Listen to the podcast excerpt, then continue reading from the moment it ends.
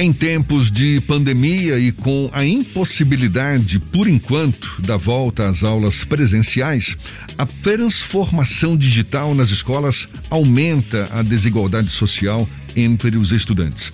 O fato de não haver internet disponível para todos prejudica e muito os alunos mais carentes da população Porém, existem caminhos e soluções a serem tomadas pelos governos caso haja planejamento adequado e caso se utilize, por exemplo, medidas alternativas, como rádios e TVs estatais, para transmitir conteúdos do currículo escolar. A gente quer aprofundar um pouco mais esse assunto e conversa agora com o diretor acadêmico do ITEDUC, Institute of Technology and Education, o doutor em educação Ismael Rocha, nosso convidado aqui no Issa Bahia. Seja bem-vindo. Bom dia, doutor Ismael.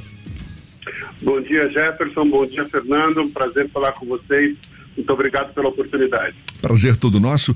Primeiro, deixa eu te perguntar, qual avaliação o senhor faz do impacto na educação provocado pelo fato de já termos praticamente um ano sem aulas presenciais, de não termos ainda uma data para a volta das atividades e também diante do fato de que nem todos têm acesso à internet para acompanhar as aulas virtuais. Qual o impacto dessa situação toda na educação? Olha, a gente não consegue ainda ter a dimensão deste impacto. A única coisa que eu posso afirmar para vocês com muita segurança é que este impacto é muito grande. Nós temos um passivo enorme que teremos que resolver nos próximos anos. Por quê? A quantidade de meninos e meninas, jovens, adolescentes, crianças, que não tiveram acesso à educação neste último ano e, pelo que parece, deve continuar nesse ano de 21 também, é um número muito grande. Eles não tiveram acesso porque a gente ficou restrito a uma transmissão de conhecimento, de informação através da internet. E a gente sabe que no Brasil a quantidade de pessoas que têm internet de banda larga para poder receber essas informações é muito pequeno, como você disse na abertura. Então, qual é esse impacto? A gente só vai ter condições de avaliar isso com o tempo. Agora, que essa desigualdade social vai aumentar significativamente, que para um país como o nosso, essa desigualdade social e o distanciamento desses jovens e adolescentes da tecnologia que hoje é presente no mundo inteiro, principalmente nos países que a gente chama de mais desenvolvidos, esse distanciamento é muito complicado para o Brasil, porque nós vamos ter uh, problemas com técnicos, com cientistas, com médicos, com técnicos agrícolas, enfim, nós temos uma dificuldade enorme na formação dessas pessoas. E isso, é claro, vai impactar a economia, vai impactar o desenvolvimento. E só uma informação adicional. Eu tenho escutado alguns governantes afirmar que nós teremos no ano de 2021 o famoso dois anos em um. Perdemos o ano de 2020, mas em 2021 nós teremos dois anos em um. Isso é uma falácia, porque educação não são caixas coloridas que a gente vai empilhando. Isso não é educação. Educação não se empilha. E eu não consigo também colocar no aluno um pendrive e descarregar para ele a informação. O conhecimento, a aprendizagem, ela é uma coisa que deve ser feita de uma maneira contínua e holística. E isso não está acontecendo. Doutor Ismael, a gente está no meio desse impasse, a necessidade da volta às aulas, mas uma quantidade cada vez mais assustadora de casos do novo coronavírus. Ou seja, não se sabe exatamente o que, que vai acontecer, pelo menos num curto espaço de tempo. É possível, há quem aposte que o modelo mais mais talvez adequado a esse momento seja esse modelo híbrido com aulas presenciais e aulas remotas. Como que as escolas devem fazer para que esse método, caso seja o adotado, seja também assertivo para que as aulas híbridas, híbridas sejam eficientes? Eu preciso é, explicar para os seus ouvintes, e é uma alegria estar falando é, numa rádio com presença tão grande em todo o estado da Bahia, é, que o que é o ensino híbrido? O ensino híbrido é o ensino construído em diferentes plataformas. Por isso que ele chama-se híbrido. Isso não é algo novo na área da educação no Brasil.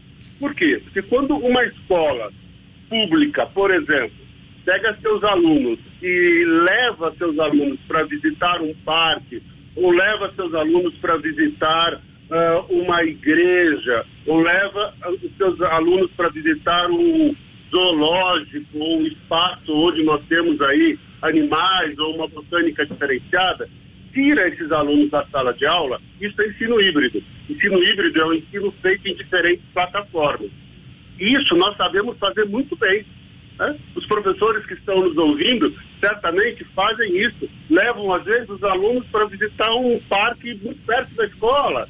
Isso é incrível, porque eles aprendem de uma forma diferente. Isso é o conceito que nós temos de ensino híbrido. O que é que nós temos agora?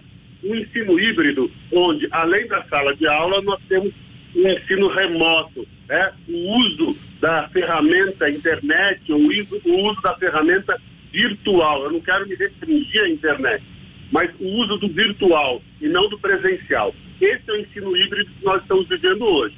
Então, o que, que nós podemos fazer? Nós podemos fazer um bom ensino híbrido? Sem dúvida que nós podemos. Os professores sabem fazer o ensino híbrido de qualidade. Sempre fizeram isso. A gente está acostumado a ver as crianças passeando pela cidade, né?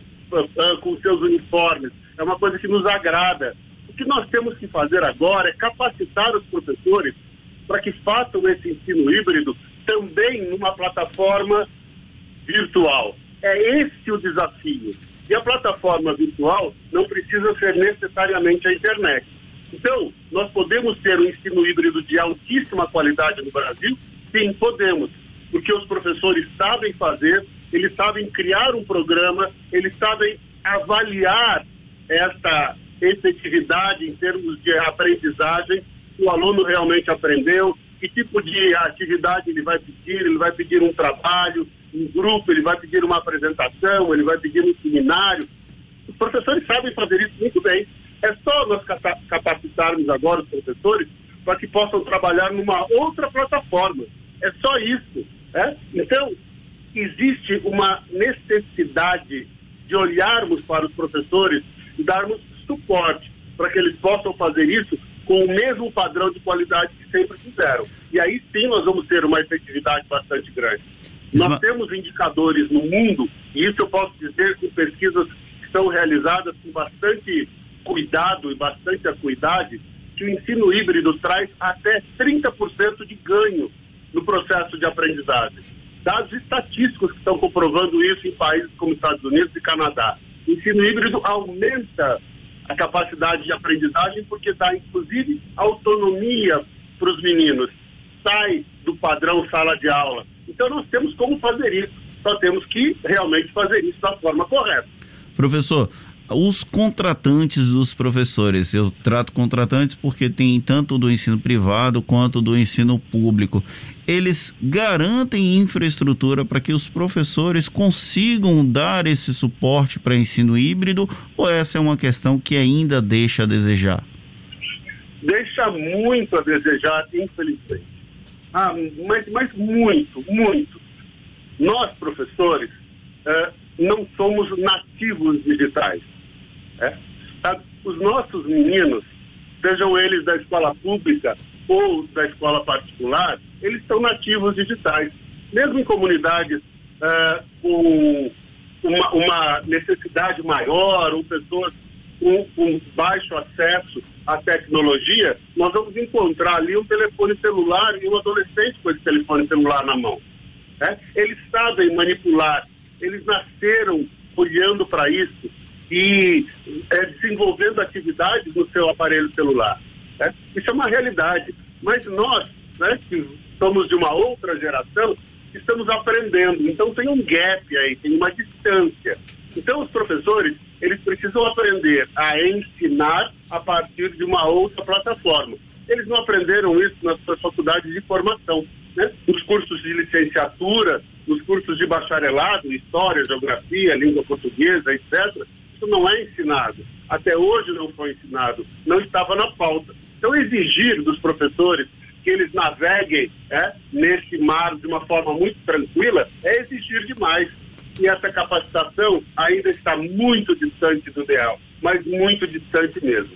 Qual é a solução para que esses entraves sejam solucionados e a educação brasileira até no futuro utilize esse sistema híbrido de ensino e a gente consiga efetivamente ter um salto de qualidade, já que 2020 eu costumo falar que nós fizemos um pacto hipócrita de que o ano letivo existiu, quando na verdade todo mundo fingiu que ele existiu.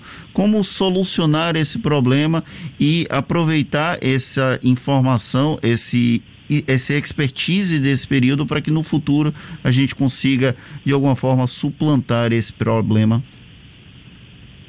Uh, Jefferson e Fernando, é, vocês usaram uma expressão que às vezes eu tenho um certo cuidado em usar, mas eu concordo plenamente.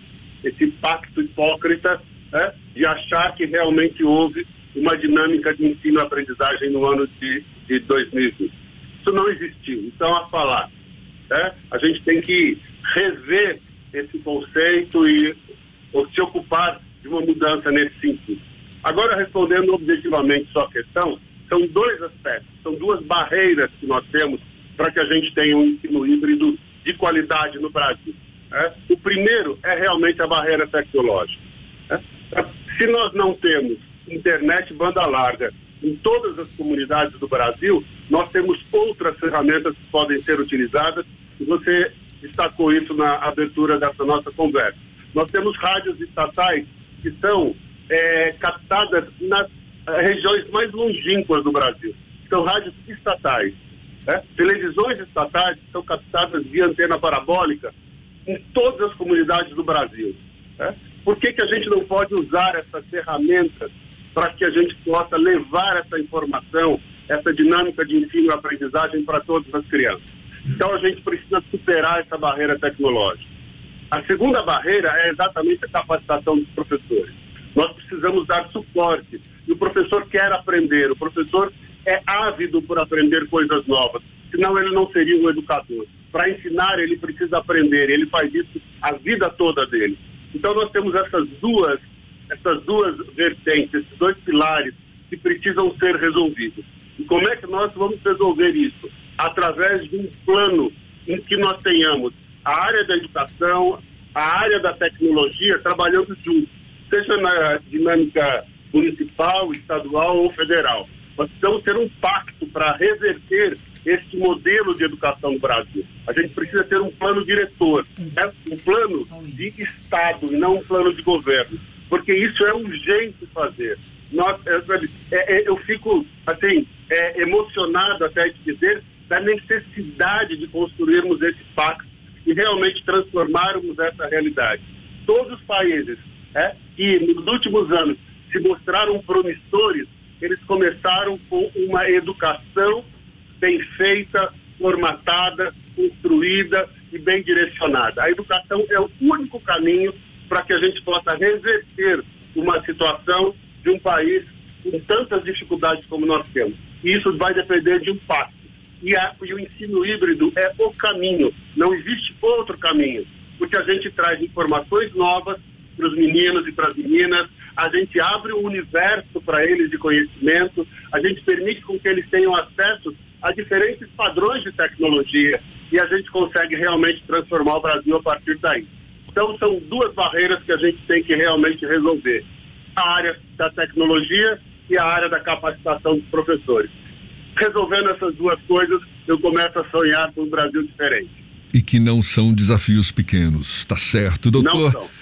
Doutor Ismael Rocha, doutor em Educação, diretor acadêmico do ITEDUC, Institute of Technology and Education. Muito obrigado pela atenção dada aos nossos ouvintes, pela disponibilidade. Bom dia e até uma próxima. Até uma próxima, estou à disposição de vocês e parabéns por colocar um tema como esse na pauta, porque ela é um tema que precisa ser discutido pela sociedade. Eu acho muito importante que vocês façam isso mais vezes. Eu estou à disposição. Um abraço a todos vocês.